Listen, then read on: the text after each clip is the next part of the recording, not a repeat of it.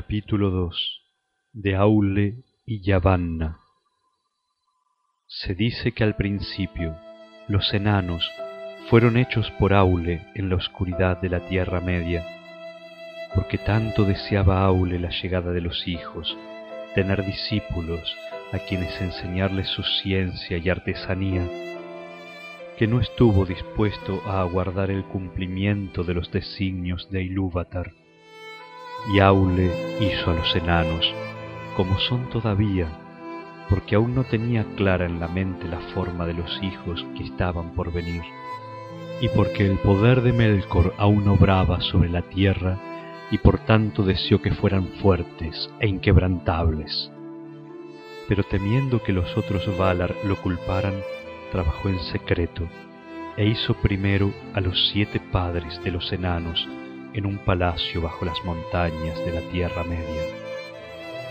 Ahora bien, Ilúvatar sabía lo que Aule estaba haciendo, y a la hora misma en que Aule completó su obra, y sintiéndose complacido empezó a instruir a los enanos en la lengua que había inventado para ellos, Ilúvatar le habló. ¿Por qué has hecho esto? ¿Por qué intentas algo que está más allá de tu poder y tu autoridad, como bien lo sabes? Pues has recibido de mí como don solo tu propio ser y ninguna otra cosa, y por tanto las criaturas de tu mano y de tu mente solo pueden vivir de ese ser, moviéndose cuando tú lo piensas y si tu pensamiento está en otro sitio quedándose quietos. ¿Es este tu deseo?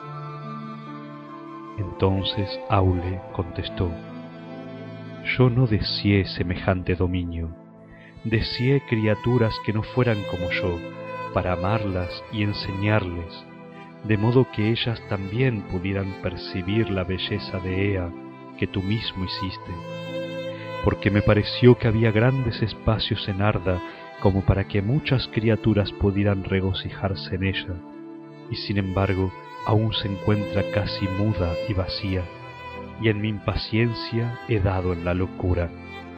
No obstante, llevo en el corazón la hechura de cosas nuevas a causa de la hechura que tú mismo me diste. Y el niño de escaso entendimiento que convierte en juego los trabajos de su padre, puede no hacerlo por burla, sino porque es el hijo del Padre. Pero ¿qué haré ahora para que no estés siempre enfadado conmigo. Como un niño a su padre, te ofrezco yo estas criaturas, obra de las manos que tú mismo has hecho. Dispón de ellas como más te plazca. Pero, ¿no tendría que destruir yo mismo la obra de mi presunción? Alzó entonces Aule un gran martillo para golpear a los enanos, y lloró. Pero Ilúvatar vio la humildad de Aule y tuvo compasión de él y de su deseo, y los enanos se sobrecogieron ante el martillo y se asustaron, e inclinaron la cabeza y suplicaron clemencia, y la voz de Ilúvatar le dijo a Aule, acepto tu ofrenda, tal como era al principio. ¿No ves que estas criaturas tienen ahora una vida propia y hablan con sus propias voces? De otro modo, no habrían esquivado tu golpe, ni orden alguna de tu voluntad. Entonces Aule soltó el martillo y se sintió complacido, y dio las gracias a Ilúvatar diciendo, Quiera Eru bendecir mi obra y enderezarla. Pero Ilúvatar habló otra vez y dijo, En el principio del mundo, disera los pensamientos de los Ainur, y del mismo modo he tomado ahora tu deseo y le he dado sitio en el mundo. Pero no enderezaré de ningún otro modo la obra de tus manos, y tal como le hiciste, así será. Pero esto no toleraré, que estas criaturas lleguen antes que los primeros nacidos de mi hechura, ni que tu impaciencia sea recompensada dormirán bajo la piedra en la oscuridad, y no saldrán de ella hasta que los primeros nacidos no hayan despertado sobre la tierra. Y hasta ese momento tú y ellos esperaréis, aunque la espera os parezca larga. Pero cuando llegue la hora, yo mismo los despertaré y serán para ti como hijos, y a menudo habrá disputas entre los tuyos y los míos, los hijos de mi adopción y los hijos de mi elección. Entonces Aule tomó a los siete padres de los enanos y los puso a descansar en sitios distintos y apartados, y regresó a Valinor, y esperó mientras los largos años se prolongaban. Como habrían de aparecer en los días de poder de Melkor, Aule hizo a los enanos fuertes y resistentes. Por tanto, son duros como la piedra, empeñosos, rápidos en la amistad y en la enemistad, y soportan el trabajo y el hambre y los dolores del cuerpo más que ninguna otra criatura que tenga el don de la palabra. Viven largo tiempo, mucho más que los días de los hombres, pero no para siempre. Se sostuvo en otro tiempo entre los elfos de la Tierra Media que al morir los enanos volvían a la tierra y a la piedra de que estaban hechos. Sin embargo, no es eso lo que ellos mismos creen, porque dicen que Aule, el Hacedor, a quien llaman Mahal, cuida de ellos y los reúne en mandos, en estancias apartadas, y que Aule declaró a los primeros padres que Ilúvatar los consagrará y que les dará un lugar entre los hijos cuando llegue el fin. Tendrán entonces la misión de servir a Aule y ayudarlo a rehacer a Arda después de la última batalla.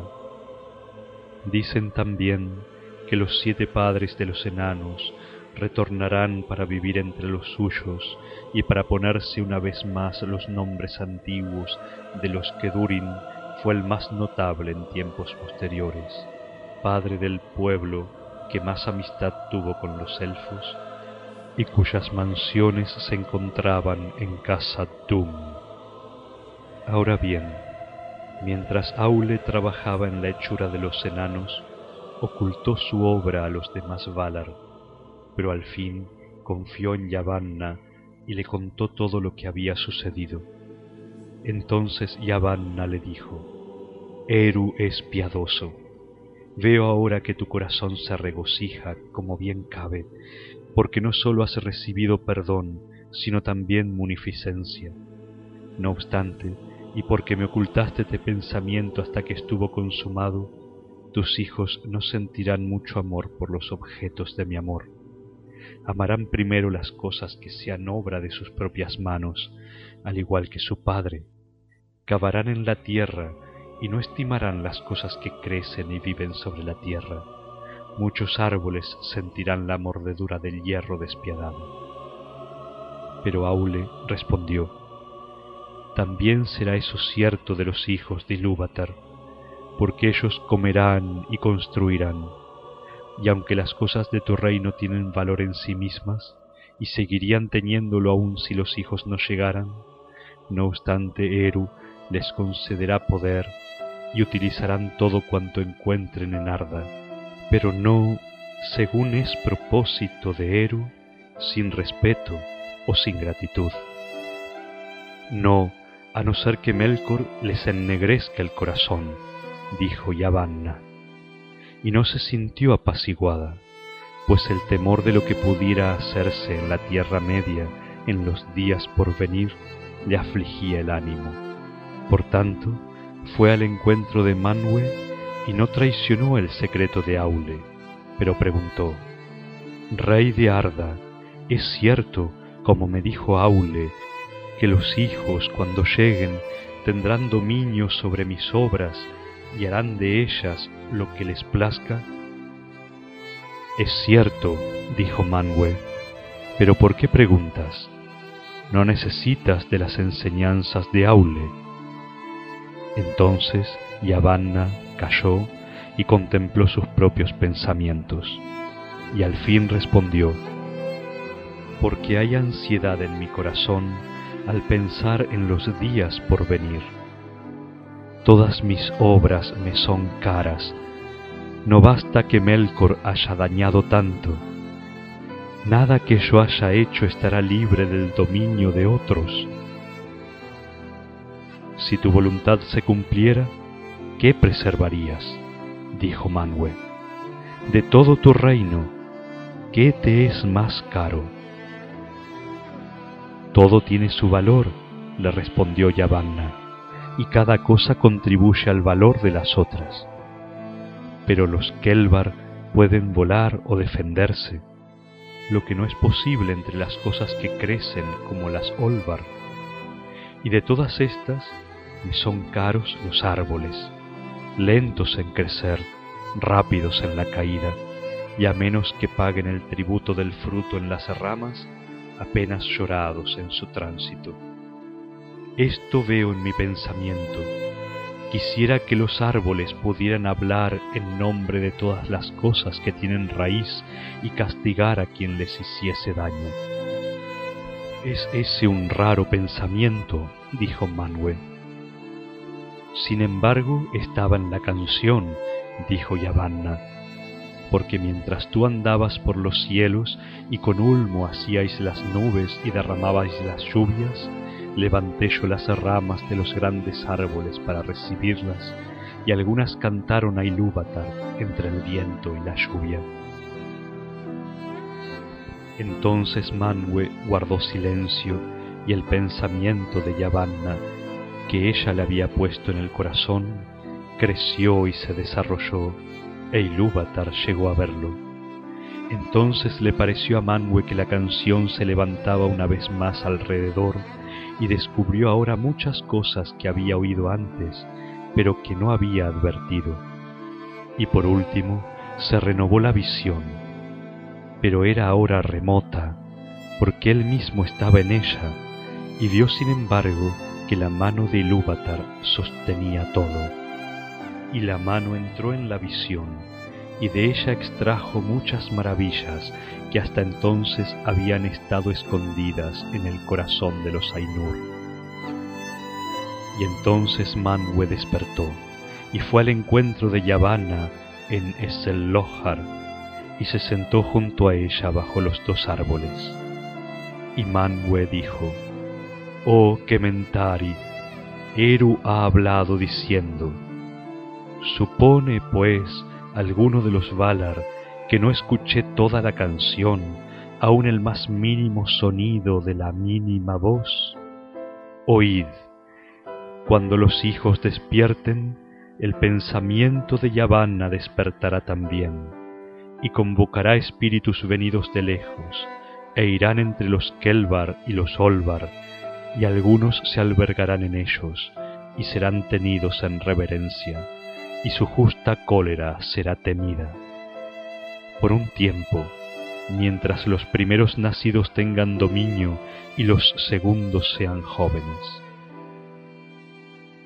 Pero, ¿no recuerdas que Mentari, que tu canto no siempre estuvo solo? ¿No se encontraron tu pensamiento y el mío y remontamos vuelo juntos como dos grandes pájaros que se elevan sobre las nubes? eso también advendrá por obra de la atenta mirada de Ilúvatar, y antes que los hijos despierten, aparecerán las águilas de los señores del occidente con alas parecidas al viento. Se complació entonces Yavanna y se puso de pie, tendiendo los brazos a los cielos y dijo, Altos crecerán los árboles de Kementari, que las águilas del rey moren en ellos.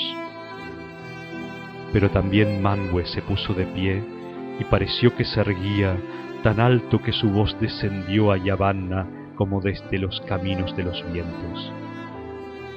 No, dijo, sólo los árboles de Aule serán lo bastante altos. Las águilas morarán en las montañas, y desde allí oirán las voces de los que nos reclamen pero los pastores de árboles andarán por los bosques. Luego Manwë y Yavanna se separaron, y Yavanna volvió a Aule, y él estaba en la herrería vertiendo metal fundido en un molde.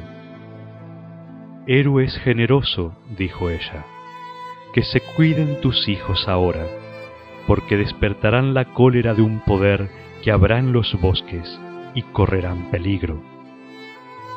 No obstante, necesitarán madera, dijo Aule, y prosiguió con el trabajo de herrero.